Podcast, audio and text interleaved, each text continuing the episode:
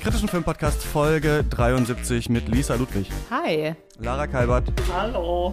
Und wir sind äh, Sailor-KriegerInnen und bei der Macht des Mondes werden wir euch belohnen mit einer Folge über das Anime-Serien-Phänomen der 90er und die beiden neuen Filme, die freitags auf Netflix rausgekommen sind. Pretty Guardian, Sailor Moon Eternal, der Film. Ich bin Christian Eichler. Hi. Lisa, wer ist die beste Sailor-Kriegerin? Äh, Sailor Neptun. Warum? Weil wir haben dasselbe Sternzeichen. Wir haben ähnliche Haare, nur dass meine leider nicht türkis sind. Wofür ich jetzt, glaube ich, auch zu alt bin, um das zu ändern, habe ich das Gefühl. Und sie war auch immer so sehr so into Kunst und Musik und das fand ich irgendwie gut. Lara, was hast du?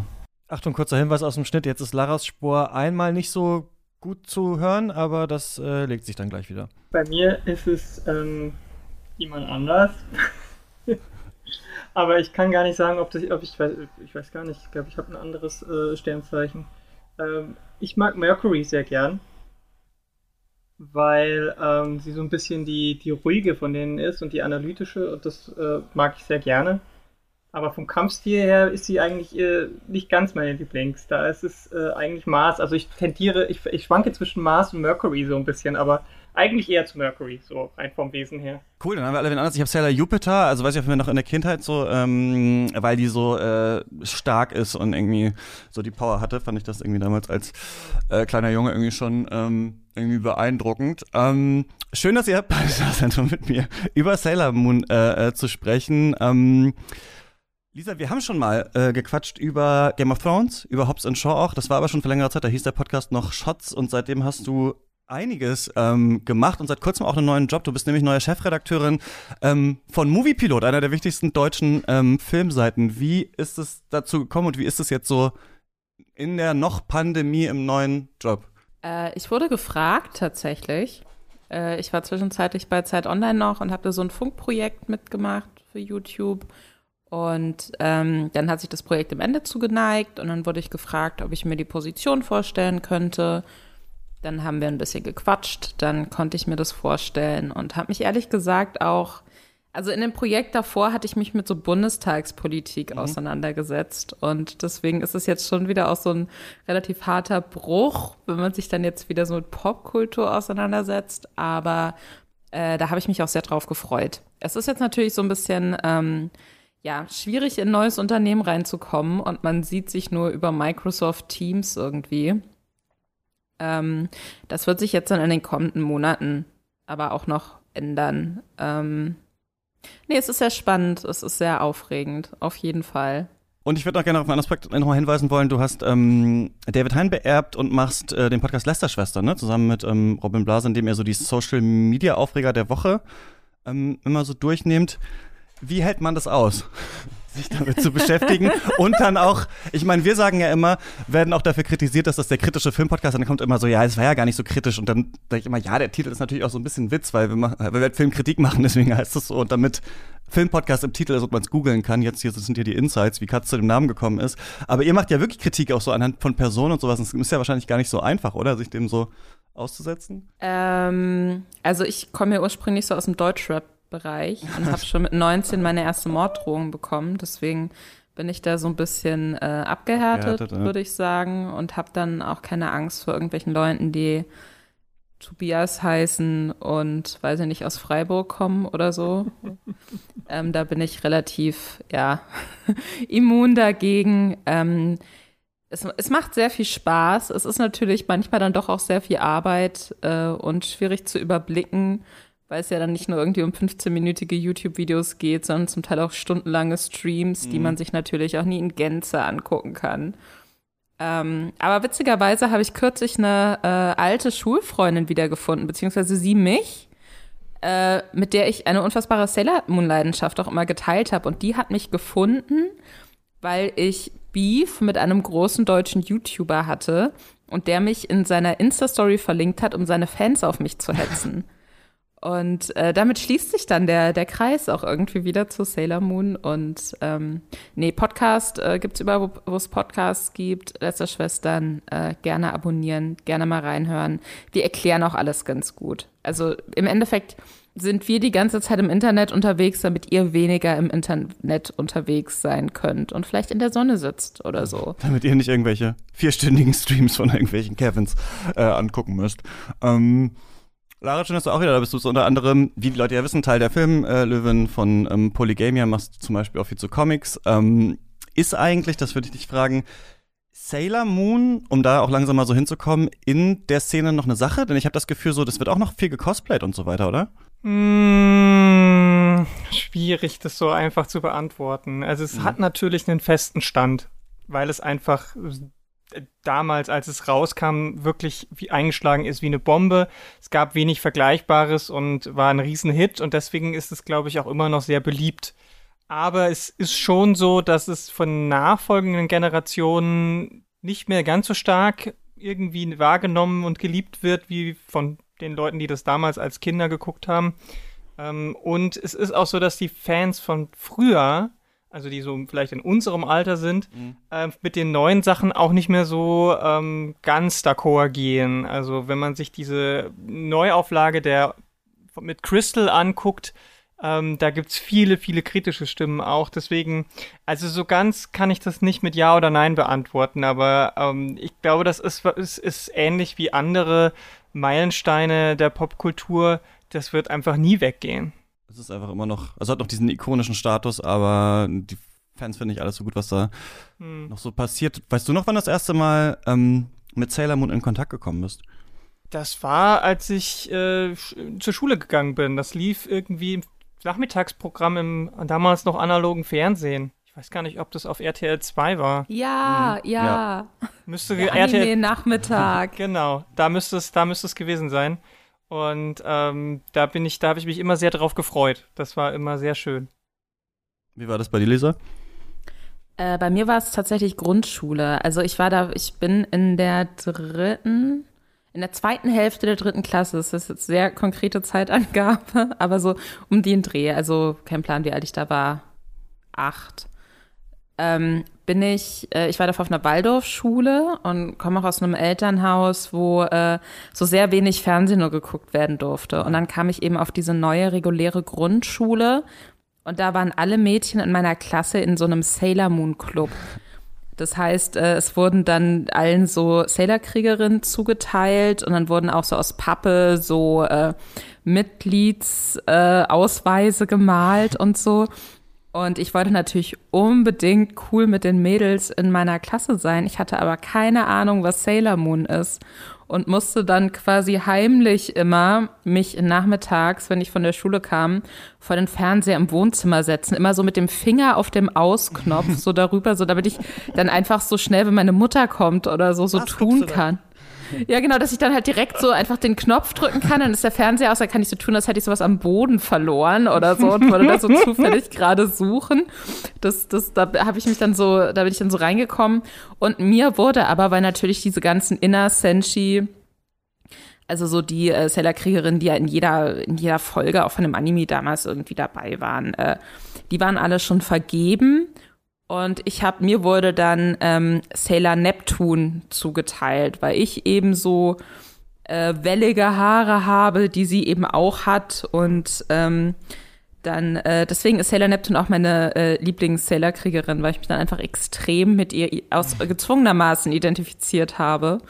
Und äh, darüber bin ich dann so reingekommen. Und dann fing es natürlich auch an mit, dann hat man wahnsinnig viel äh, Sailor-Kriegerin die ganze Zeit gezeichnet äh, immer alles geguckt, was es da zu sehen gab. Und irgendwie ist mir das auch bis heute noch sehr im Herzen geblieben, auf jeden Fall. War das bei dir auch so, Lara? Also, nee, so äh, ich nee. bin, ich habe von jeher da so ein, ein, ein bisschen ein ähm, ambivalentes äh, Verhältnis dazu gehabt. Also ich habe das immer sehr gern geguckt, aber ich mochte eigentlich immer nur die Action-Szenen und alles dazwischen nicht so sehr. Das fand ich immer so ein bisschen äh, nervig und ich hatte halt auch kein, keine anderen Personen in meinem Leben, die das irgendwie geguckt haben. Das hat irgendwie niemanden interessiert und deswegen konnte ich mich auch nie mit jemandem darüber austauschen. Ähm, für mich war das einfach so ein Teil von diesem Anime-Nachmittag. Wobei tatsächlich ähm, die Erstausstrahlung im ZDF war. Nicht auf Ach, Ja, ja, ja, die ersten, ich glaube, zwei Staffel, Staffeln ja. oder nur die erste. Ähm, aber interessanterweise, äh, erste, erste Folge, Erstausstrahlung an meinem Geburtstag. Ähm, Aber ich glaube, die habe ich damals nicht geguckt. also ich glaube, ich bin tatsächlich erst über, über, über RTL 2 reingestiegen zu diesem Anime-Nachmittag. Ich glaube, da deswegen, vielleicht fehlte mir dann auch einfach schon so viel, dass ich da ein bisschen reingeschmissen wurde. Man hat ja dann auch nicht äh, jede Folge geguckt, beziehungsweise oft war es ja auch so, dass die Reihenfolgen vertauscht ja. waren und manche Sachen mhm. irgendwie umgeschnitten und so. Und da habe ich auch nie so richtig kapiert, was da eigentlich abgeht. Ich fand halt einfach, das war eine, das war eine coole Serie mit coolen, coolen Actionheldinnen, äh, wo auch endlich mal ähm, Frauen irgendwie im Vordergrund standen. Und ähm, das deswegen, ja, ich hatte jetzt nicht den Fanclub. Ich weiß nicht, ob ich damals mitgemacht hätte, ehrlich gesagt, aber ähm, so ein bisschen fehlt mir das. Ich kenne ganz viele von meinen jetzten, jetzigen Freundinnen, die genau dasselbe sagen wie du, Lisa. Die haben damals halt auch irgendwie dauernd gezeichnet und haben sich ausgetauscht und waren total äh, ähm, in, diese, in dieser Euro Euphorie drin. Ähm, und so ein bisschen finde ich das schade, dass ich das damals nicht hatte, aber naja, ich finde, ich, ich, es hat mir trotzdem Spaß gemacht zu gucken. Ja, ich hatte die, also dieses Erlebnis mit Power Rangers ganz doll, was ja so eine ähnliche Zeit ähm, äh, war, wo dann auch immer auf dem Schulhof so, ich bin jetzt der Rote und ich bin der Grüne und keine Ahnung, man ja, sich genau. wirklich so diese Rollen, also dann auch nicht alle, also das musste dann noch aufgeteilt sein. Ne? Wer Natürlich, ist, wer, konnte nicht, sein, ja, konnte nicht zwei die gleiche Person sein oder sowas, man musste ja die Serie dann noch abbilden und ich habe auch eine Erinnerung an meine Mutter, wenn ich an Sailor Moon denke und zwar, dass die immer gesagt hat, die schreien ja schon wieder so, guckst du schon wieder Sailor Moon. Also weil bei Sailor Moon immer richtig viel geschrien wurde und natürlich, wenn man das heutzutage weiß, weiß man, dass es in Animes eh so ist, auf so einen Kampfszenen, dass einfach dann sehr viel gebrüllt wird und so weiter, aber das war was irgendwie, was man damals noch nicht so kannte. Ich glaube, die erste Anime-Serie, vielleicht die allererste, die, wo ich je im Kontakt war, war wahrscheinlich Heidi, aber dann waren das die Kickers, was ja witzigerweise so eine völlig egale Serie in Japan ist. Ja, da glaube ich auch nur elf Folgen. Es war ja so ein Captain Tsubasa Rip-Off eigentlich, das dann zufällig irgendwie in Deutschland kam mit irgendwie Gregor und wie die dann alle hießen so. Und ähm, Sailor Moon aber auch. Und das habe ich auch viel geguckt, aber es war, glaube ich, so auf dem Schulhof bei Jungs nicht so das Hauptthema irgendwie. Oder verschrien war es, glaube ich, nicht. Das haben schon irgendwie alle geschaut. Es gab ja auch irgendwie nicht so viel. Ne? Man hat das dann halt geguckt, was irgendwie so lief und ähm, mhm. fand das irgendwie auch so ganz, äh, ganz interessant. Und ich glaube, ich, das war aber auch schon heftig. Also es war ja auch viel so mit Dämonen und keine Ahnung was. Mhm. Und es war auf jeden Fall so ein bisschen ähm, anders. Nur ganz noch kurz mal so zum äh, kurzen Hintergrund, für, falls jemand gar nicht weiß, was los ist. Sailor Moon ist eine Anime-Serie. Heute würden wir vielleicht sagen, es ist eine Superheldinnen-Serie. Früher ähm, hat man es anders genannt oder sagt vielleicht heute noch eher Magical Girl-Genre oder Fantasy. Es basiert auf so einem äh, Shoujo-Manga ursprünglich von Naoko Takeuchi lief von 92 bis 97 ähm, die Serie auch, ne, im ZDF angelaufen, 95 in Deutschland, dann Staffel 2 bei RTL äh, 2 und ich bin so 95 eingeschult worden oder sowas, also kurz darauf habe ich dann wahrscheinlich davon mitbekommen. Und es geht um Usagi, dieser Name hat mich ein bisschen verwundert jetzt, als ich diesen Film geguckt habe auf äh, Deutsch, weil ich dachte, hieß die nicht anders? Und stimmt, im Deutschen hieß die zuerst äh, Bunny, haben sie dann später, glaube ich, anders synchronisiert. Und das ist so ein tollpatschiges äh, Schulmädchen, die lernt eine sprechende Katze kennen, Luna, die ihr erzählt, dass sie eigentlich eine Sailor-Kriegerin ist, beziehungsweise die Reinkarnation der Mondprinzessin und ähm, ja gegen die Mächte des Bösen kämpfen muss. Das sind meistens so Monster of the Week-mäßige Dämonenwesen und ich finde, man erkennt da auch schon so ein bisschen diese japanische Herkunft der ganzen Sache und diese 90er Jahre Fernsehhaftigkeit. Also natürlich ist Power Rangers zum Beispiel eine ganz andere Sache, obwohl das ja auch auf diesem Kamen Rider basiert oder auch Sachen, die es früher Captain Planet oder sowas, das ist ja alles immer so ein bisschen ähnlich strukturiert gewesen. Du hast so einzelne Folgen gehabt, die einen einzelnen Handlungsbogen haben, manchmal übergreifende Sachen, aber meistens Schulalltag und dann diese Kämpfe und dann vor allem äh, diese Verwandlung und war eben total erfolgreich und hat auch, glaube ich, einfach sehr viel beeinflusst, beziehungsweise sehen wir dieses Genre ja der Schüler und Schülerinnen, die irgendwie gegen Dämonen kämpfen. Das gibt's ja bis heute noch, ne? Das ist bis heute noch total erfolgreich. Also es gab ja auch Bleach oder äh, diese Persona-Videospielreihe zum Beispiel, ne? Und Sailor Moon war aber halt sehr früh dran, vor allem im Westen und lebt halt so ein bisschen von diesem Ensemble, ne? Also, wie schon gesagt, gibt nicht nur Sailor Moon, sondern auch Merkur, Mars, Venus und Jupiter und dann noch äh, weitere, die dazugekommen sind. Und es hatte vor allem für ja, Jugendfernsehen, das im Westen lief, sehr früh queere Themen in den Folgen, die aber oft auch zensiert worden sind. Sowieso wurde da sehr viel zensiert und umgeschrieben. Also im Original sind die Leute äh, gestorben. Im Westen wurden die dann eingefroren in der Übersetzung. Ähm, Sailor Uranus und Neptun sind in der Originalserie ein lesbisches Paar. Im Westen wurde äh, synchronisiert, äh, sie wären Cousinen. Ähm, Sailor Uranus gibt sich in der Serie in der Öffentlichkeit so als Mann, benutzt männliche Pronomen. Das wird von der Community unterschiedlich äh, gedeutet, wie man das sieht, ob man es als trans liest, genderbending, non-binary. Ähm, und sowieso habe ich das Gefühl, es gibt ein großes Claiming, so auch von der queeren Community. Also nicht alles nur auch thematisch in der Serie drin gewesen, sondern wurde, wurde auch da ähm, reingelesen oder wird sich eben so damit identifiziert und das Besondere vielleicht an der 90er-Serie, würde ich sagen, wenn man heute noch mal drauf guckt, ist diese Ästhetik, also diese wasserfarbenen Pastell-Hintergründe. Dann, das ist, finde ich, sehr viel so um Tanz und Verwandlung ja äh, geht. Das war für mich übrigens besonders. Es ist wahrscheinlich eine der ersten Sachen im Fernsehen, wo ich als wirklich kleiner Junge mit so Nacktheit in Verbindung gekommen bin. Mhm. Also man sieht die ja nicht komplett nackt, aber halt so angedeutet ist das ja quasi so mit so einem Farbton, dann der so da drüber ist. Aber, ähm, und ich würde sagen, dass so bisschen so Erotik und Begehren schon auch ein Thema ist. Also es geht viel um so Anschmachten, jemanden lieben, dann klappt das vielleicht nicht so richtig, ähm, dann hat diese Nacktheit bei den Verwandlungen, dann haben wir gleichzeitig diese relativ widerlichen Dämonen und so. Also da sind schon so sexuelle Untertöne drin, würde ich sagen. Und zwar halt, haben wir gesagt, ein großer Erfolg. Und die Frage, warum eigentlich?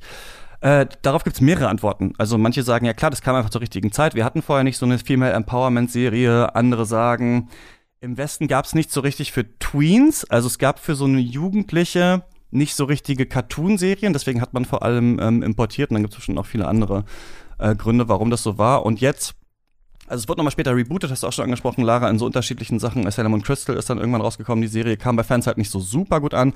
Und dieses Reboot wird jetzt halt mit diesem Doppel-Feature-Film, der Freitag auf Netflix rausgekommen ist, äh, fortgetsetzt. Und den, da fasse ich jetzt nicht so viel zusammen, sondern sage, der Dead Moon Circus äh, greift an während einer Sonnenfinsternis und eigentlich alle Sailor-Kriegerinnen, die wir so kennen, inklusive natürlich Taxido Mask, den man nicht äh, unterschlagen darf, dürfen dann nochmal auflaufen.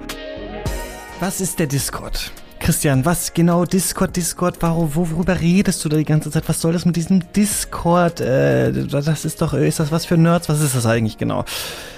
Stellt euch vor, ihr habt eine neue App auf dem Handy. Die funktioniert so ein bisschen wie Telegram oder WhatsApp oder so, aber Links sind nicht eure ganzen Freunde und Freundinnen und ähm, ungeliebten Familienmitglieder, sondern da sind so verschiedene ähm, Themen, Channels. Also zum Beispiel ein Channel zu Filmnews, zu Trailern, zu Büchern, zu Games, äh, zu Cuts-Folgen, die noch kommen.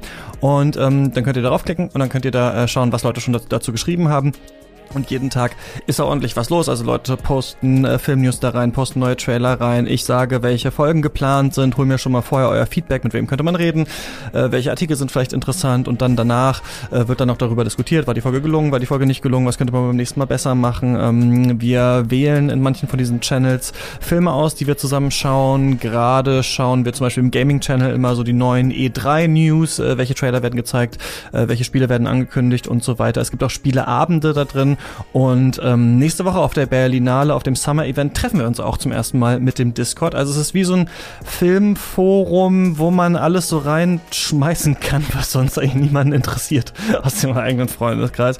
Und falls ihr Bock habt, äh, euch das mal reinzuziehen, dann müsst ihr Katz finanziell unterstützen. Ab drei Euro ab dem ersten Monat kriegt man einfach den Link, wie man dann in den Discord äh, reinkommt. Das ist wirklich, wirklich ähm, richtig cool. Ich finde es total abgefahren. Hätte äh, das nie gedacht. Also kann ich nur empfehlen, das mal zu machen.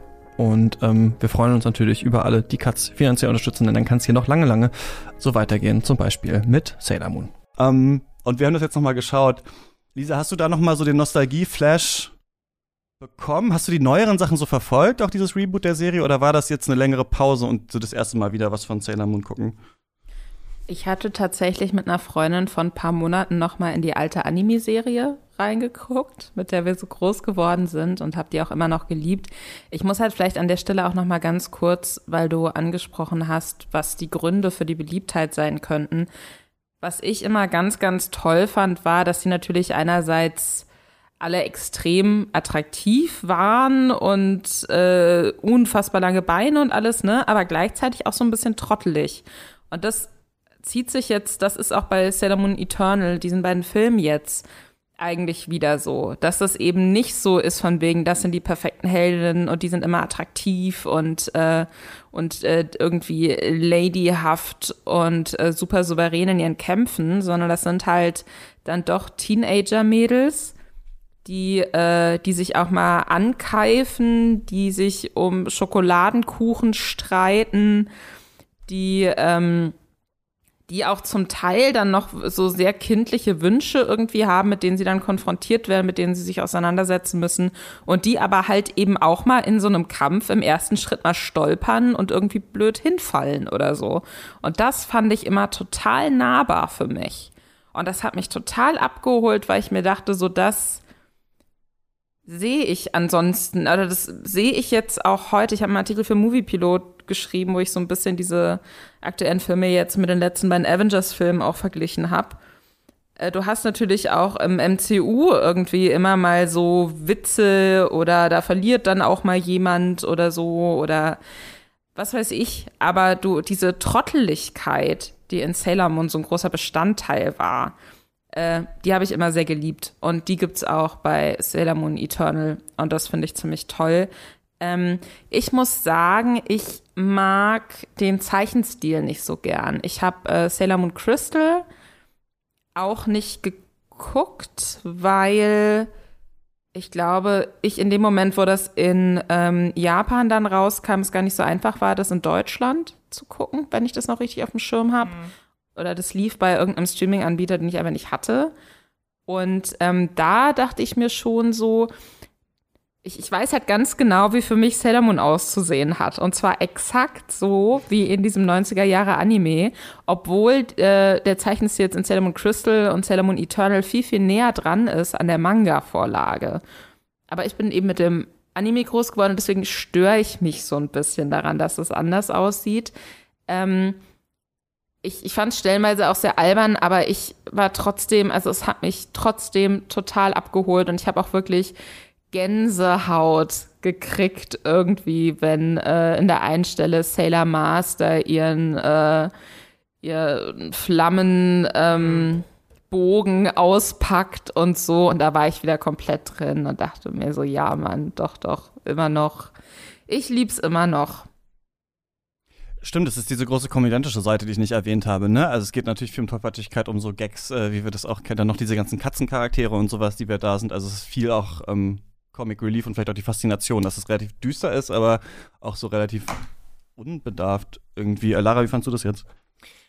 Ja, also ich, ich fand halt, dass das damals schon schön differenziert war. Die waren halt nicht alle so. Also mhm. gerade in der Original-Anime-Serie hat mich das auch fasziniert, dass das halt auch so unterschiedliche Figuren waren mit unterschiedlichen Charakteren. Weil es gab halt sonst meistens immer nur dieses eine Mädchen. So. Und die war dann halt für alles zuständig. So, äh, pinker Power Ranger, aber es gab zumindest damals ja auch noch eine andere Power Rangerin. Aber Gelb, bei ja. Sailor Moon gab's halt, ja, genau, aber bei Sailor Moon gab's halt vier oder mehr Frauen, die alle unterschiedlich sahen. Und zwar richtig unterschiedlich. Und das hat mir halt auch irgendwie schon ge gut gefallen. Und das war das zum Beispiel mein Problem bei, bei Crystal, weil sie da diese Unterschiede quasi komplett rausgeschnitten haben, so irgendwie oder rausgeschrieben haben. Die waren irgendwie sowohl visuell, was so die Gesichtszüge angeht, als auch von der, von der Interaktion miteinander hat man kaum irgendwie erkannt, warum das jetzt fünf verschiedene Mädchen sein sollten. Die einzige, die halt immer so ein bisschen raussticht, ist halt Usagi, ähm, übrigens heißt sie deswegen Bunny, weil Usagi Häschen heißt. Ah. Das ist, äh, oder Hase. Es gibt, äh, es gibt auch eine ganz bekannte Comicfigur Usagi Yojimbo. Das ist ein, äh, das ist ein Hase, der ein Samurai ist. Ähm, ah, und der hat doch diese Frisur, die so ein bisschen wie Hasenohren aussehen, ne? Wahrscheinlich ist es. Genau, das hat damit bestimmt auch so ein bisschen zu tun, diese, diese großen äh, Haarknäuel mit den, mit den, äh, mit den langen äh, Zöpfen. Ähm, und Usagi ist so ein bisschen die tollpatschige gewesen und die war auch immer, ich fand es halt auch immer ganz schön, die, die war auch ein bisschen verfressen und die hatte halt auch wirklich die zu aller Weltsprobleme. Ähm, was den Animationsstil angeht, muss ich sagen, hatte ich jetzt bei dem neuen nicht so viele Probleme wie bei Crystal. Bei Crystal fand ich es irgendwie seltsam. Das hat mich irgendwie, das war irgendwie so komisch. Ich, ich kann es gar nicht genau sagen, woran es lag. Es war irgendwie seltsam. Aber jetzt bei ähm, dem neuen fand ich es irgendwie okay. Da hat es mich irgendwie nicht gestört. Da habe ich nur zwischendurch mal gemerkt, wenn so große ähm, Shots kamen, so totalen, wo es dann um irgendwelche, ähm, weiß ich nicht, äh, Environmental Shots ging. Das war natürlich völlig anders. Also da hat man auch gemerkt, dass da mittlerweile viel am Computer gemacht wird. Ähm, bei dem Film, den ich zuletzt gesehen hatte aus dem Sailor Moon Bereich, nämlich Sailor Moon R oder R oder wie auch immer der dann heißt, da hat es mich noch total gestört. Also der hatte noch den Original-Anime-Stil aus den 90ern, aber dann hatten die da teilweise so 3D-Animationen drin. Ähm, und mhm. das hat überhaupt nicht zusammengepasst. Und hier fand ich es eigentlich voll in Ordnung, was, äh, was das alles angeht. Und die Action-Szenen haben bei mir auch wieder so dieses Nostalgische gemacht. Also gerade wie Elisa das gerade schon gesagt hat, wenn dann äh, wenn dann so zum ersten Mal der Flame Sniper rausgepackt wird und so und die, die Wasserwelle und das ist schon geil, ist schon geil. Also aber gibt es da wirkliche Action-Szenen? Das habe ich mich so ein bisschen gefragt. Also ich konnte tatsächlich sehr wenig mit diesen Filmen anfangen, aber ich glaube, es lag auch daran, dass ich in dieser Serie echt nicht mehr so richtig drin bin. Also ich habe da noch mal so ein paar Mal reingeguckt, aber ich weiß gar nicht, gar nicht mehr so richtig, was da passiert ist, außer so die grundsätzliche äh, Konzeption. Aber ich fand das interessant, weil wofür Sailor Moon steht und was ja auch viele Animes dann kopiert haben, sind ja diese Verwandlungsszenen, die ja auch wirklich mhm. so total aufwendig ist. Und es ist ja alles, wir haben im John Woo Special da so ein bisschen drüber geredet, so Kitsch und Pathos und sowas. Ich finde halt witzig, dass es bei Sailor Moon halt noch mal so aufgekitscht ist, dass es auch immer noch dann noch eine größere Prinzessin gibt und Königin und dann auch diese ganzen Gegenstände, da konnte ich mich auch sehr noch dran erinnern. Also ich hatte fast das Gefühl, dass man das auch, weil ich glaube, Sailor Moon wurde ja auch sehr so Merchandise-mäßig dann vermarktet und die haben ja auch immer so andere Zepter gehabt und immer mhm. diese ganzen Sachen irgendwie so und das fand ich ja dann irgendwie auch nochmal witzig. Aber woran mich das doch sehr erinnert hat, ist halt eher diese Art von Anime-Produktion, wo man eigentlich keine richtigen Action-Szenen hat, in denen Charaktere wirklich interagieren, sondern eher diese vorproduzierten äh, Verwandten. Bei Pokémon hatten wir das auch doll, ne? Also dass die Kämpfe, die dann stattgefunden hatten, eigentlich vor so einem blauen oder roten Hintergrund mhm. waren, damit man das halt immer wieder in die Folgen reinschneiden konnte. Und wir haben ja eigentlich hauptsächlich so jeder, ne, jede hat hier so eine Verwandlungs- und so eine Szene, in der dann halt die Attacke gemacht wird. Aber so eine richtige Bewegung, also Charaktere, die wirklich tatsächlich zusammen interagieren oder sowas, gibt's ja eigentlich fast gar nicht. Und das hat mich schon echt ähm, sehr enttäuscht. War das in Sailor Moon auch so? Wurde sich da nicht auch so ein bisschen gekloppt oder sowas? Oder gab es wirklich, also wie in so einem JRPG, dachte ich so, die stehen so gegenüber und jeder macht so seine Schockwelle und am Ende löst sich halt der andere so auf. Das fand ich irgendwie so ein bisschen unbefriedigend. Aber vielleicht ist das auch gerade der Reiz der Serie. Also im neuen fand ich jetzt schon in diesem Doppelfilm, dass da über die ähm, Animationen, die man so kennt, mit Copy und Paste, da dann auch wirklich, da ging's, wurde dann ausgewichen und links, rechts und so. Früher war das sicherlich ähm, ähm, einfach aus, aus äh, Budgetgründen so, dass da viel Copy und Paste gemacht wurde, aber das war ja in allen Sachen so. Ähm, also das war in, in, in, es war ja bei Power Rangers, ist es ja bekannt dafür, dass die einfach immer wieder die gleichen Sachen genommen haben.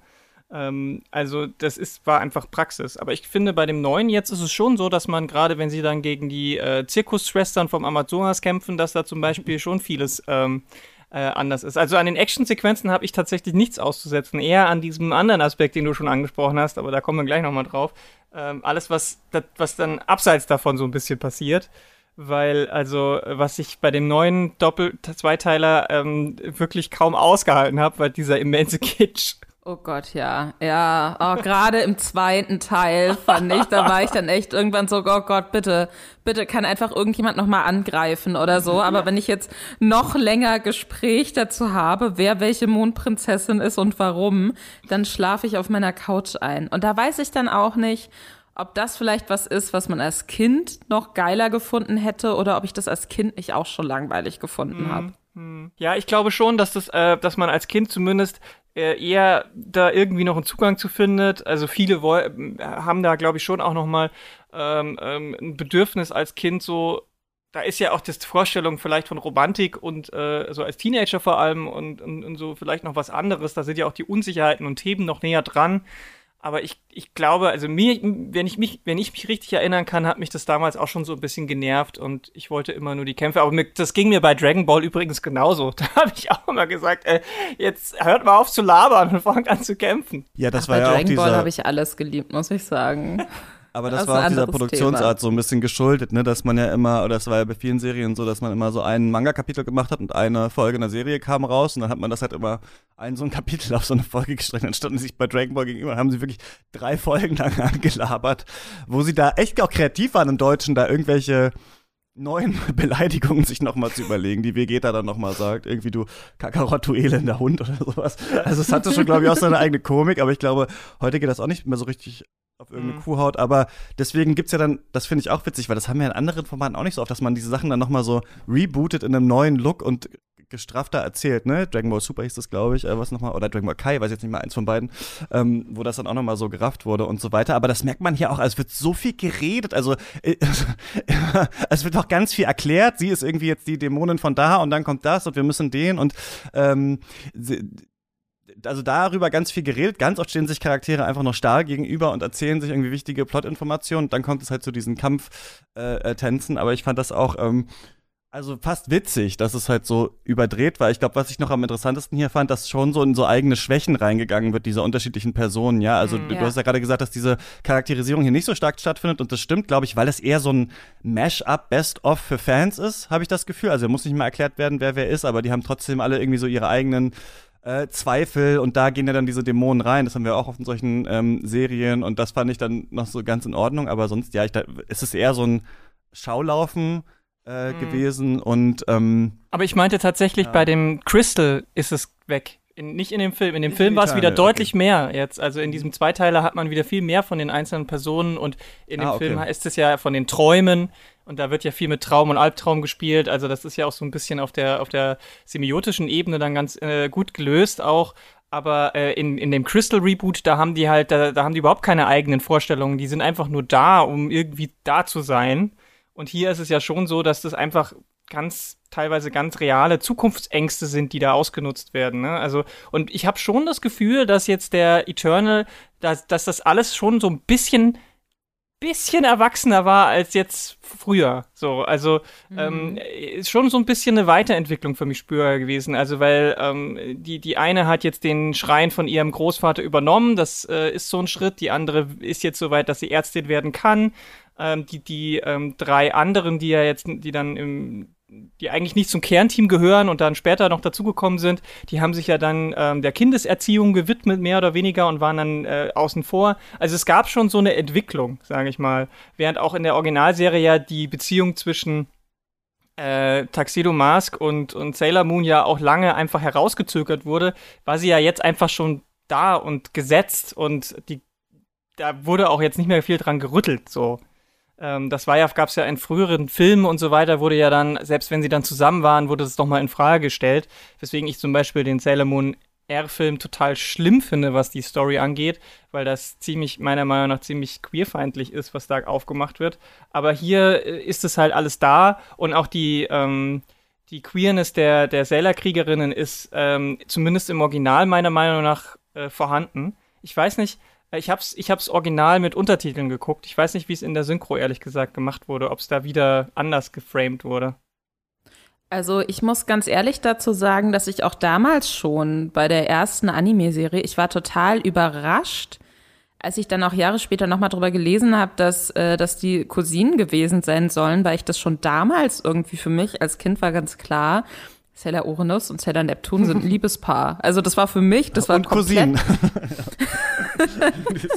Lange vor Game of Thrones. Erste Incest-TV-Erfahrung. Nice. Ähm, nee, aber das war für mich irgendwie ganz klar und ich kenne, glaube ich, auch, ich habe mit ein paar Freundinnen noch drüber gesprochen, ich kenne niemanden, der das damals anders wahrgenommen hat. Ähm, es deswegen, könnte natürlich eventuell sein, dass man es in den USA so genannt hat und in Deutschland nicht, das weiß ich jetzt nicht, aber ich ähm, ich erinnere das nicht mehr so richtig an. Also in den USA war es auf jeden, waren es auf jeden Fall Cousinen. Ich bin mir jetzt gerade auch tatsächlich nicht mehr sicher, wie es in Deutschland war. Aber ich habe ähm, jetzt Sailor Moon Eternal auf Deutsch geguckt, äh, was am Anfang auch so ein bisschen gewöhnungsbedürftig war, weil die natürlich nicht mehr die Stimmen aus dem 90er Jahre Anime hatten, die ich aber noch so mega präsent irgendwie im Kopf hatte.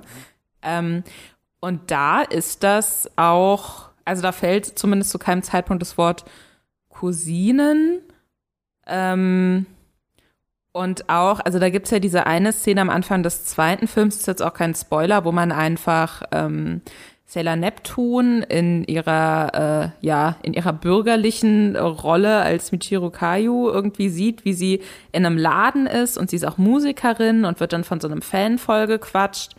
Und dann kommt eben ähm, Sailor Uranus, also Haruka, mhm. dazu, die ähm, ja auch immer so sehr äh, ja als sehr männlich dargestellt wird, die irgendwie Rennfahrerin ist von vielen Personen, auch innerhalb des Animes. Die denken immer erst, das ist ein Mann. Das war auch in der Anime-Serie in den 90ern. Daran habe ich mich auch noch stark erinnert, tatsächlich. Ja. Plotpoint.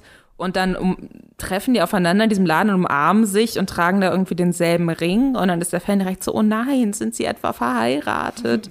und so. Und das ist irgendwie, also da hatte ich jetzt nicht das Gefühl, dass, äh, dass man da versucht hat, in der Synchro oder so, das so verzweifelt runterzuspielen.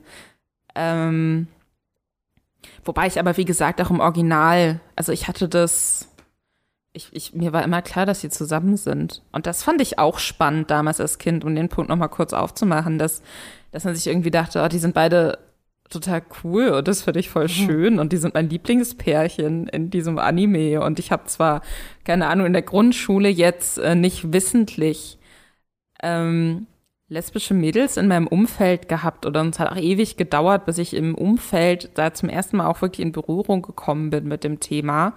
Ähm, aber ich weiß noch, dass ich das als, als Kind total toll fand in der Serie und auch immer so sehr. Es gibt so eine Szene, wo die auch irgendwie sterben und sich noch so zum letzten Mal, also in der Serie, äh, zum letzten Mal so an den Händen, sie greifen noch mal so nach, nacheinander. Da habe ich auch ganz schlimm geweint, weil ich dachte, mhm. das ist das Traurigste, was in dieser ganzen Serie passiert ist. Ähm, hatte ich nicht das Gefühl, dass das runtergespielt wurde jetzt in der deutschen Synchro. Nee, okay, ich auch nicht. Also es war eigentlich relativ, glaube ich, klar, gerade in dieser Szene, ah, jetzt, dann haben sie jetzt geheiratet und so weiter. Es gibt ja dieses Meme, das so Tuxedo Mask äh, da so ist auf so einem mm. Bild und sagt so, ja, mein Job hier ist da und dann ruft so, wo ich sage, ja, du hast doch gar nichts gemacht. Und in der Serie ist ja so, dass äh, auch so, dass so ein bisschen für Elon Musk steht, der da irgendwie kommt und sagt so, ich hole jetzt hier die Leute aus dieser Höhle raus und dann ist das aber schon, ist alles schon passiert so ungefähr. Und für so eine gewisse Art von, ähm, ja, äh, draufgängerischen Männlichkeit, wo man immer denkt, dass jetzt, dass jetzt der Typ gefragt ist. Und äh, warum ich das nur anspreche, ist, dass Sailor Moon ja trotzdem eigentlich so ein krass heteronormatives Bild hat, also in diesen mhm. Beziehungskonstellationen. Ich meine, die sind ja wie eigentlich Braut und Bräutigam angezogen sogar in diesen, in diesen Kostümen, also mit noch Tuxedo Mask und er kommt dann so und dann, jetzt ist es ja hier, das ist ja, gibt ja noch quasi die kleinere äh, äh, Sailor Moon, die dann ähm, ihn ja auch so anhimmelt, obwohl es irgendwie der Vater ist oder so und äh, ja, auch so werden will wie sie. Weird.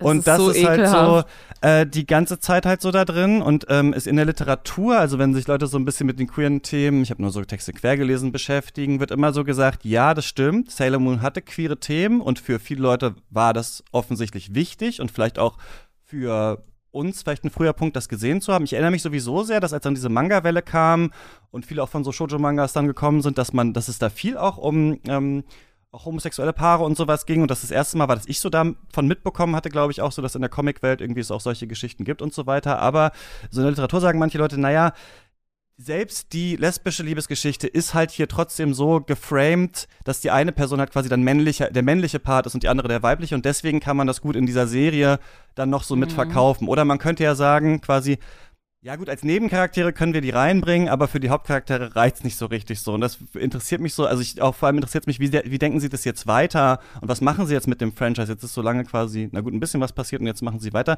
Man könnte diese Themen ja eigentlich noch viel mehr heutzutage in den Mittelpunkt stellen und habe mich da so gefragt, ich weiß nicht, Lara, wie du das so siehst, hältst, hielt, findest du, das ist eine progressive Serie irgendwie?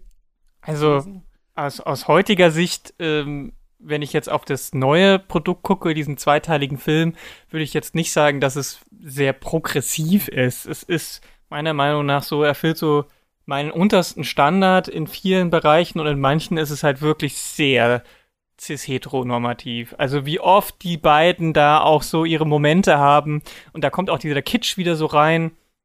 Ich finde das schon, boah, das ist schon ein bisschen sehr äh, anstrengend gewesen. Und auch die anderen haben ja, da kommt ja immer das Thema mit heiraten. Und ähm, der Traum von einer ist auch einfach nur zu heiraten und ähm, dann diese Sache mit äh, Chibi Moon oder Chibi Usa ist halt auch so, ja, also diese Rivalität ist irgendwie da, aber in dem Film ist es jetzt so, dass sie sich damit abgefunden hat, weil sie ist ja eigentlich seine Tochter und deswegen äh, kriegt sie jetzt in dem Film eben einen anderen Partner sozusagen, diesen Pegasus Helios-Typen, ja, ja. ähm, wo sie dann auch nochmal geknutscht wird, was ja dann auch wieder so ein bisschen in diese äh, Hetero-Ebene reinspielt. Also nur weil man halt ein queeres Paar oder eine Paarung drin hat, wobei es hier ja schon fast äh, in eine polyamoröse Beziehung reingeht, weil die ja zu dritt sich um dieses Kind kümmern.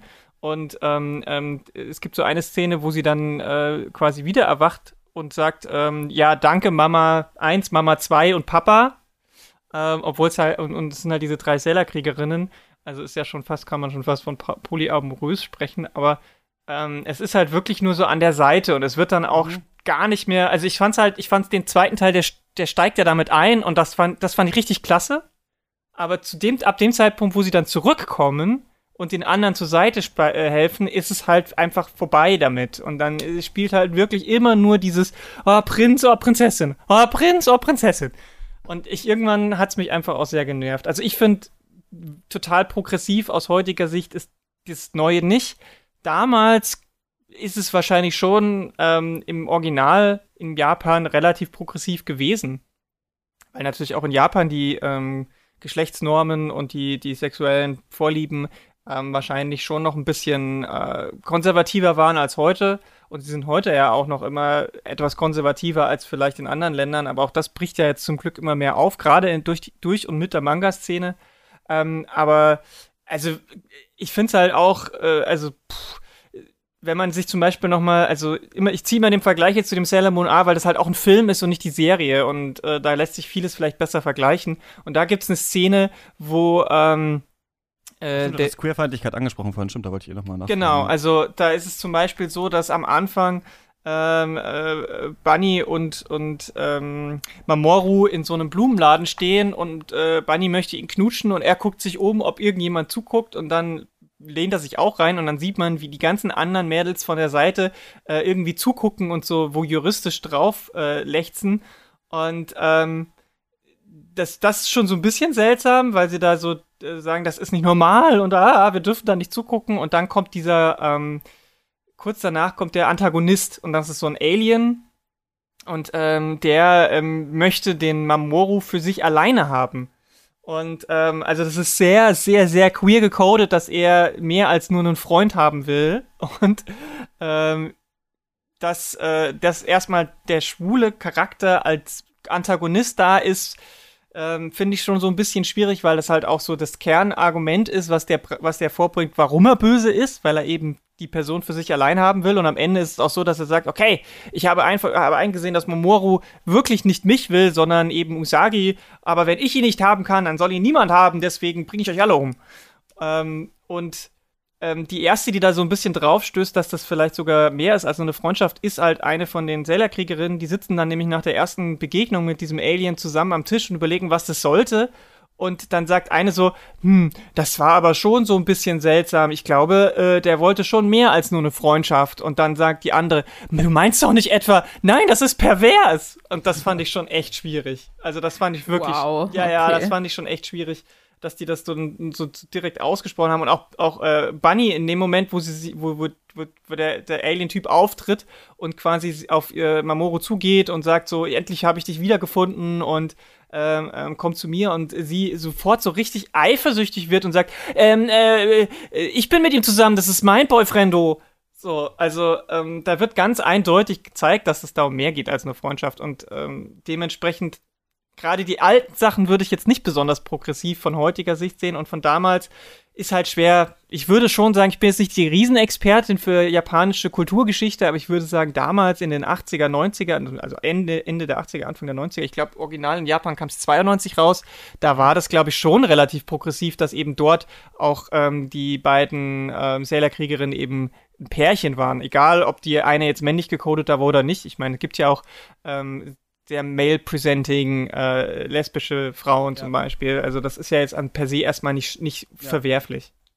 Ja, also Was genau, das kann man ja äh, so und so. Ähm, dann lesen Sie vielleicht auch sagen, genau, das ist deswegen auch gerade eine interessante Konstellation. Nur Sailor Uranus macht ja Usagi dann auch so Avancen. Und das wurde quasi auch so ein bisschen quasi kritisiert, dass quasi dann sie auch so ein bisschen als Bedrohung für, also es kann dann halt nicht sein, dass sie dann was, was mit ihr hat oder sowas, sondern man muss dann halt zurück in die Ehe mit Taxinumas so ungefähr. Aber sorry, Elisa, ich bin ja reingegritscht.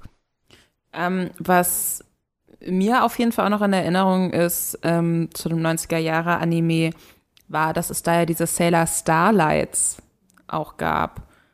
Ähm, bin mir nicht mehr ganz sicher, wo die herkommen, auch irgendwo aus dem Sonnensystem. Who knows? Als dann die Planeten Fall. irgendwann alle waren. ja, genau, jetzt hier äh, Starlights, die Starlights. ähm, und äh, die werden zuerst eingeführt, bevor, äh, bevor offenbart wird, dass es die Sailor Starlights sind, werden die eingeführt als äh, ja männlich äh, dargestellte Popband, ah, in die ja, dann auch alle Sailor-Kriegerinnen so verliebt sind und ähm, so dieses, äh, so ein bisschen, ja, genderfluide auch, was da so angedeutet hm. wird. Dass, okay, wenn die sich verwandeln, dann treten die optisch als, äh, als Frauen in Erscheinung, aber in ihrem, äh, in ihrem bürgerlichen äh, werden die ganz klar als, als Männer behandelt und dargestellt und äh, flirten da auch mit Frauen und was weiß ich. Das fand ich auf jeden Fall auch spannend, mhm. ohne dass das jetzt so ein mega, dass da so ein mega großes Thema eben draus gemacht wurde, sondern das war eben einfach so. Und ähm, da könnte ich mich jetzt auch nicht dran erinnern, dass ich das so in einer anderen Serie zu der Zeit sowieso nicht, mhm. aber jetzt auch noch so Anfang der 2000er, Mitte der 2000er jetzt nicht unbedingt gesehen. Ja, ich glaube, das kam erst wieder so richtig in die Richtung äh, durch Steven Universe in den, in den mhm. Mainstream. Die, der, das war so die erste Animationsserie, die das dann auch, die hat ja auch viel von Sailor Moon durch die Steine und das Verwandeln quasi ähm, ähm, und so weiter. Also da daran sieht man ja auch, dass Sailor Moon durchaus auch einen riesen Impact hatte, auch wieder in die amerikanische Animationsrichtung äh, und dass da eben auch schon viel Queerness drinsteckte oder zumindest auch viele queere Menschen sich damit einfach identifizieren konnten. Ja. Was ich aber auch spannend finde, wenn man sich hier Sailor Moon Eternal anguckt und so versucht, das auch so vielleicht in der Gegenwart zu verordnen, es ist halt, die, die laufen da plötzlich mit so iPads und so rum, mhm, ne? Mhm. Und das fand ich dann schon witzig. Und die Katzen haben irgendwie so eine große Kommandozentrale ja. mit riesigen Bildschirmen, auf die aber auch nicht weiter eingegangen wird. Das sieht man irgendwie so zweimal im Bild und ich dachte, hab's echt so angehalten und dachte mir so, was zur Hölle? Ja. So, es gibt moderne Autos, es gibt diese iPads und so, aber es hat natürlich auch niemand ein Handy oder so. Also irgendwie, es hing für mich gefühlt so komisch in der Zeit. Zeit. Ja, ja, genau. Das ist so ein, so ein, so ein Zwischending. Das Witzige ist, in dem, in dem anderen Film äh, haben die auch schon eine Base, aber da haben die noch so ganz alte Computer, die da so auf, auf quasi Windows 3.1 mit ganz, ganz schrecklichem Interface laufen. Aber anscheinend haben die schon immer so ein so eine Kommando-Base gehabt, aber die ist abgegradet worden jetzt. Aber ja, das ist tatsächlich diese, diese Zeitlichkeit. Ich glaube, das ist aber auch ganz, ganz bewusst so. Ich glaube, das ist wirklich so, damit eben länger irgendwie auch, ähm, damit es diese Dissonanz eben nicht so stark gibt. Also sie versuchen das so zu, vorsichtig zu modernisieren, aber eben nicht zu stark. Erstens, weil sie natürlich inhaltlich sonst vielleicht ein bisschen Probleme bekommen, wenn die plötzlich alle über Handy miteinander sprechen könnten, dann wären viele Plotpoints einfach auch nicht so einfach machbar, weil, weil sie halt einfach miteinander reden könnten, anstatt äh, irgendwie äh, an zwei Punkten in der nicht Stadt. Über diese magischen Armbänder sowieso? Ja, das haben die jetzt schon so ein bisschen dazu gemacht, aber das funktioniert natürlich nicht immer. Sailor Watch. Ja, die, die, die iWatch aber die Sailor iWatch, aber die ist natürlich an die Kräfte gebunden und wenn sie die, Kräfte nicht haben, dann geht das nicht oder so. Also, also an sich ist das natürlich 100% nach heute zu verlegen eigentlich, ne? Also so was die also die, was so diese Thematiken vielleicht oder so angeht, ich fand nur dieses ganz starke ja aufgekitschte, dieses sakrale, also Aha. was mir nochmal so aufgefallen ist, ist dieses ewige so nach oben rufen, dass irgendeine Göttin oder irgendwer nochmal so kommt und äh, einem nochmal dann die nächste Verwandlungsstufe gibt und dann wird man auch nochmal angesprochen als vorher als Super Sailor Moon Moon und dann als Sailor Moon Eternal, das hat natürlich auch dieses Dragon Ball Saiyajin oder ja, Megasort-mäßige genau. irgendwie so, was wir so da haben. Man muss immer weiter aufgeladen werden. Es entlädt sich alles so. Ich finde, ja, das hat, also wir haben da mal, wo haben wir darüber, dass das bei Michael Bay auch so ein bisschen ist in den Filmen, so dass alles so super sexuell aufgeladen ist und dann krachen diese riesigen Roboter so aneinander, weil, Mike, äh, weil man manchmal das denkt, Michael Bay will so ein Porno drehen. Das sehe ich manchmal bei Sailor Moon auch so ein bisschen so. Es wird alles so, man schmachtet sich so an und dann wird das alles so entladen in diesen riesigen äh, Gefechten gegen so fiese Dämonen und sowas. Fand ich irgendwie nochmal interessant. Ich finde es trotzdem, also ich frage mich, was man also klar, sicherlich hat das so einen Nostalgiefaktor und man denkt jetzt noch mal so dran, wie war das damals und findet es irgendwie witzig, weil es so übertrieben ist, kann sich vielleicht auch über diesen Kitsch, wobei wir das, glaube ich, alle jetzt nicht so stark fanden, äh, aber darüber so ein bisschen freuen, aber ich hatte jetzt nicht so das Gefühl, das haben sie jetzt super gut weiterentwickelt oder sowas oder das ist jetzt viel mehr als noch mal so ein Schaulaufen halt von alten Sachen, die man halt früher schon mal hatte mit so ein bisschen anderer Technik und eben auch halt, ich fand auch diese also das ist ja wirklich fast Weltkulturerbe, wenn man sich diese Sailor Moon Hintergründe nochmal anschaut. Also sieht man ja auch in allen möglichen Lo-Fi Beat Compilations so auf YouTube und sowas. Die sind wirklich der Wahnsinn eigentlich von früher. Mhm. Da hat man halt mit diesem relativ aalglatten Look, den man jetzt gewählt hat, ja, sieht in besseren Szenen aus wie eine ganz okay Anime-Serie, finde ich, und in schlechteren wie so eine Visual Novel aus, von Steam oder so. Also ich, mhm. das weiß ich nicht. Ich hätte mir da, glaube ich, so irgendwie erhofft, dass man es vielleicht irgendwie weiterentwickelt oder sowas, aber äh, das habe ich jetzt darin nicht so ganz gesehen. Mhm. Also gerade thematisch ist es halt total schwach, finde ich, weil es erzählt mir eigentlich nichts Neues, außer dass eben äh, das Gute gegen das Böse kämpft. Also da, da und das, das Böse wird nicht mal noch groß äh, ähm, irgendwie äh, aufgeladen mit einer mit einer Motivation, denn im, ganz im Kern kommt ja dann im zweiten Teil raus, es ist einfach nur äh, hier was Dornröschen war das, oder?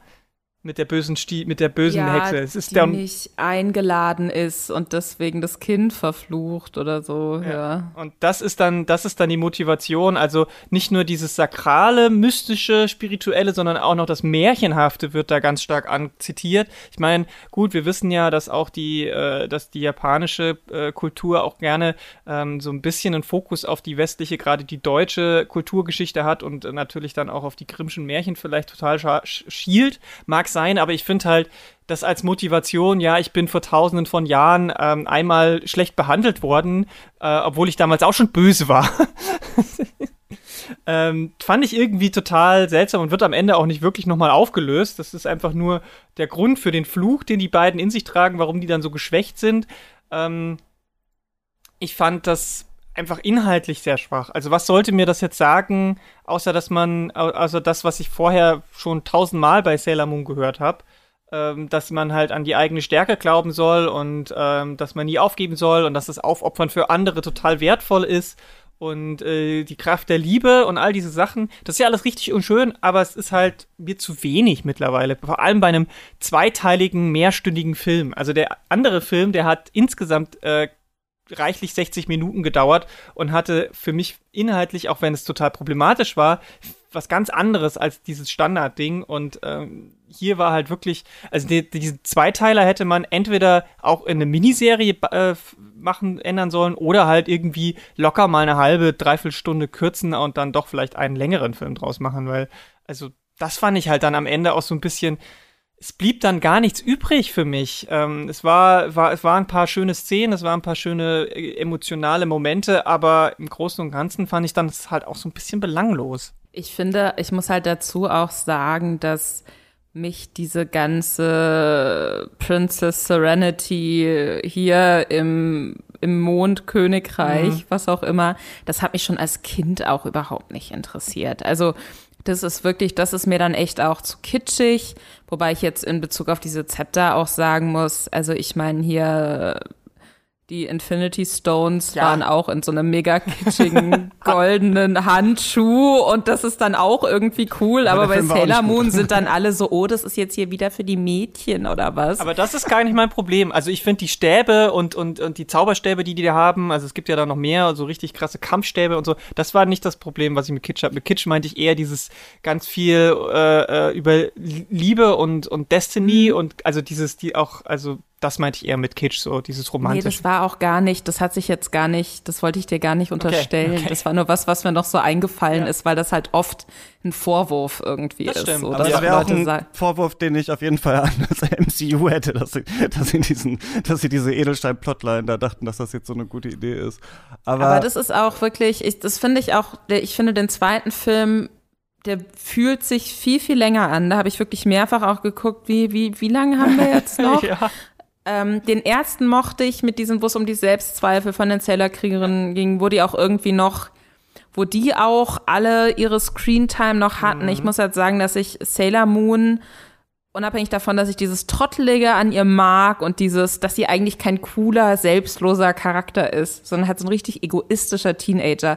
Das finde ich eigentlich geil. Ich finde sie insgesamt aber eigentlich mit am uninteressantesten. Mhm von den Sailor-Kriegerinnen. Und dann ging es halt im zweiten Teil eigentlich fast nur noch um sie. Und äh, hier Königin Nehelenia, die große Bösewichtin, die fand ich auch, die finde ich optisch, fand ich die schon immer mega. Ich finde, die sieht total interessant aus.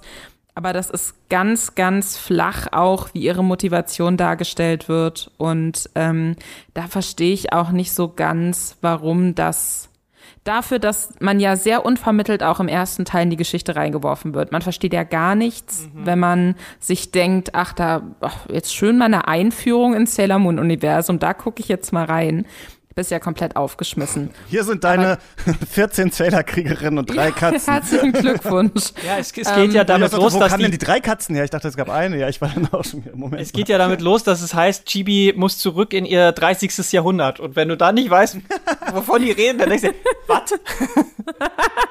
Die Kristallpalast, ja, nicht so was. Okay, Voll. Und dafür haben sie dann aber im zweiten Teil so krass lange irgendwie, wo Sachen erklärt werden, die vielleicht an der Stelle auch gar nicht unbedingt so ausführlich erklärt werden müssen. Mhm. Das ähm, ja fand ich fand ich eine interessante Entscheidung, die für mich auch so die größte Schwäche so ein bisschen am Film ist. Mhm. Ja, ich fand ich, äh, das ist ja, es basiert ja auf einem Arc in dem Manga und normalerweise würde man da ja dann eine Staffel draus machen oder mehrere Folgen. Irgendwie haben sie hier diese, also ich finde es auch witzig, weil es ja der Film heißt, aber zwei Filme sind. Und äh, ich fand, das hat überhaupt nicht funktioniert. Also ich fand, das war so wie so Fernsehepisoden zusammengeschmissen und irgendwie hatte das für mich keine richtige Struktur, was jetzt eigentlich passiert und vor allem, dass dann auch noch du dann immer alle einzeln nochmal so hintereinander halt siehst, die da ihre Zweifel haben und du weißt, gleich kommt noch dann die, die kennen wir auch schon und so weiter. Also es war dann auch so erwartbar, finde ich. Aber ähm, ja, was würdet ihr denn zum Abschluss sagen? Ähm, Lara, muss man Pretty Guardian Sailor Moon Eternal, der Film, eins und zwei ähm, gesehen haben oder lieber was anderes davon oder äh, sich ein paar Verwandlungscompilations angucken auf YouTube und das reicht dann, dann hat man das Phänomen Sailor Moon verstanden. Also ich glaube, man muss es nicht gucken. Also selbst für Leute, die das als Kind oder Jugendliche geguckt haben, ist das, ist da, steckt da ein bisschen zu wenig drin, meiner Meinung nach. Und wenn, dann schaut man vielleicht den ersten Teil, ähm, aber den zweiten kann man dann wirklich bis, kann man da viel, kann man die, die ersten 15 Minuten gucken und dann die letzten 15 Minuten und spart sich das dazwischen. Meiner Meinung nach, guckt lieber Shira, die fünf Staffeln, da habt ihr mehr davon. Das ist ein, eins, das ist, das ist, das wäre, das ist das, wo, was ähm, Sailor Moon für mich heute sein sollte. Also die haben sich genau das genommen, die haben ja auch diese Magical Girl Transformation Szenen, aber sie haben es halt weitergedacht. Die Serie ist sicherlich nicht hundertprozentig unproblematisch oder immer perfekt, aber sie hat genau das genommen, was Sailor Moon äh, für viele früher als Faszination ausgemacht hat und hat es halt in die moderne Welt übertragen, in dem Sinne, dass es halt die Themen von heute auch weiter bedient hat und hat ähm, eine Serie, die ursprünglich mal so ein Spin-off äh, mit wenig äh, Inhalt war, ähm, zu einem eigenständigen, richtig guten Ding gemacht. Und deswegen lieber Shira gucken auf Netflix, da habt ihr, glaube ich, mehr davon. Lisa, muss man das gesehen haben? Ähm, ich finde ja, aber das ist jetzt eine extrem persönliche Einschätzung von mir. Weil ich muss sagen, das ist irgendwie, ich gucke total gerne auch immer wieder Filme oder Sachen, die ich schon tausendmal gesehen habe wenn irgendwie so, wenn ich sehr im Stress bin oder wenn irgendwie so viel um mich rum passiert, viel schlechte Nachrichten und fühlt sich irgendwie überfordert, ich ziehe da so sehr viel Wärme und sehr viel Positives aus so Dingen, die in mir so ein Gefühl von Nostalgie oder keine Ahnung, hier schließt mich diese Serie, die ich schon tausendmal gesehen habe, wieder in ihre warmen Arme so. Das, das, es gibt mir was. Und das hatte ich bei, ähm, bei den Filmen auf jeden Fall. Wie gesagt, ich hatte stellenweise wirklich auch Gänsehaut und auch wenn mir da wenn ich da sehr viele Stellen, gerade diese Chibi-User-Sachen, da schreibe ich auch noch einen Text drüber, äh, sehr unangenehm fand und, und mir diese ganze äh, hier Serenity in der Zukunft, ach, wie, wie retten wir das Mondkönigreich, das mich auch einfach nicht so interessiert. Insgesamt ähm, fand ich's fand ich's schön. Ich, also ich hatte da eine gute Zeit mit. Ich weiß nicht, ob ich es noch mal gucken würde, aber es gab auf jeden Fall Szenen, die für mich viel Fanservice hatten, die mich krass abgeholt haben. Und so wie Lara eigentlich gesagt hat, erster Film, beim zweiten Film erste und letzte 15 Minuten. Und ähm, ich glaube, dann hat man eine gute Zeit, wenn man Sailor Moon liebt und wenn man das Gefühl hat, man hat da jetzt Bock auf Nostalgie. Ansonsten für Neueinsteiger absolut gar nichts. Ja, würde ich auch sagen. Also man, klar, Mega-Fans müssen das natürlich schauen, schauen, wie das irgendwie jetzt weiter gemacht wurde. Ich fand es ganz schlimm. Ich hätte es nicht zu Ende geguckt, hätten wir den äh, äh Podcast äh, nicht gemacht. Ich fand das in diesen Expositionsdialogen unfassbar dröge und auch die Action-Szenen nicht gut, also nicht so interessant. Das Einzige, diese Verwandlungsszenen haben mich irgendwie daran erinnert, wie das früher war, so dass ich hätte dann gerne noch mehr, glaube ich, von diesem Verwandlungskitsch, von diesen auch manchen queeren Charakteren und sowas, irgendwie mehr davon, mehr noch auch dieses dämonisch, psychisch düstere, also anders vermischt und ohne diese ewigen Hinterherrennen, Liebesgeschichten, ich weiß auch nicht, also irgendwie ist es mir dann nicht genug, es müsste dann noch kitschiger und bescheuerter sein, glaube ich. Irgendwie trifft das für mich nicht so richtig den äh, Ton. Ich finde das Phänomen aber an sich interessant, sich damit nochmal äh, zu beschäftigen und vielleicht so ein paar alte Folgen nochmal zu schauen. Die haben aber, glaube ich, irgendwie so eine bessere Strukturierung einfach, weil es so ein bisschen schneller zum Punkt kommt und sich vielleicht mal auf einzelne Charaktere äh, konzentriert. Hier hast du halt ja wie im MCU ganz viele, aber ich finde nicht, dass die sich so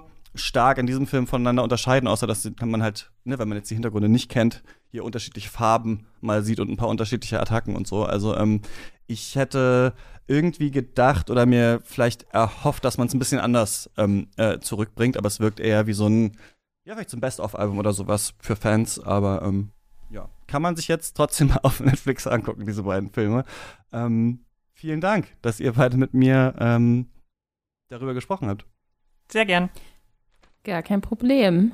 Was ihr sonst so macht, findet man unter anderem auf äh, Twitter. Ich verlinke äh, die Profile und nächste Woche sprechen ähm, Lukas, Bawenschik Memo, Jeftic und ich über äh, Labyrinth of äh, Cinema. Den könnt ihr auf Mubi äh, schon anschauen, ähm, den Film. Der ist ja ähm, richtig, richtig gehypt gewesen. Auch, ich glaube, wann ist der rausgekommen? 2019, glaube ich schon. Und dann äh, hatte man lange gar keine ähm, Chance mehr, den tatsächlich zu sehen. Aber jetzt ähm, machen wir das mal und müssen da mal ran. Die Folge gibt es dann nächste Woche hier.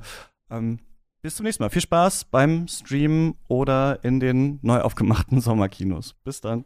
Tschüss. Ciao. Sag das Zauberwort und du hast die Macht. Halt den Mondstein fest und spür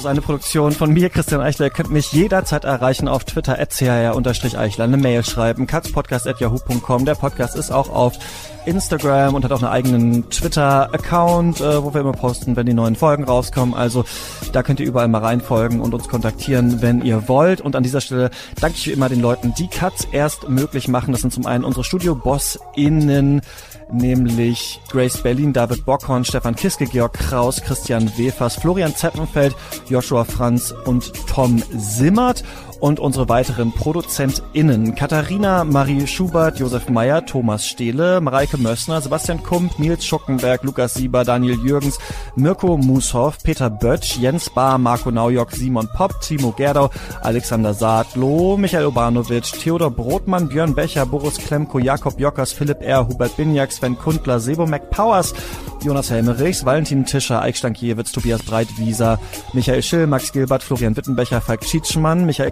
Kanzia, Leon Hermann, Stefan Ziede, Ralf Kienzler, Disappointed Miyazaki, Andreas Siegmann, Christian Kaufmann, Martin Leistner, Moritz Bartel, Nikolas Dietz, Gerrit Schlaf, Jonathan Hilgenfeld, Malte Springer, David Wieching, Dominik Hochholzer, Regula Weber, Arne Leonardo, Christoph Zollner, Jörg Giese, Marius Stein, Alfred Neumann, Hans Olo, Marcel Beermann, Sarah Eliport, Thomas Kustermann, Stefan Eliport, André Holstein, Elisabeth Fulda, Martin Schober, Matthias Nauhaus, Luis Sir Excelot, Nikolai Puk, Tobias Walter, Jon Eden, Heiko Dörr und meiner Oma. Bis zum nächsten Mal oder vorher im Discord.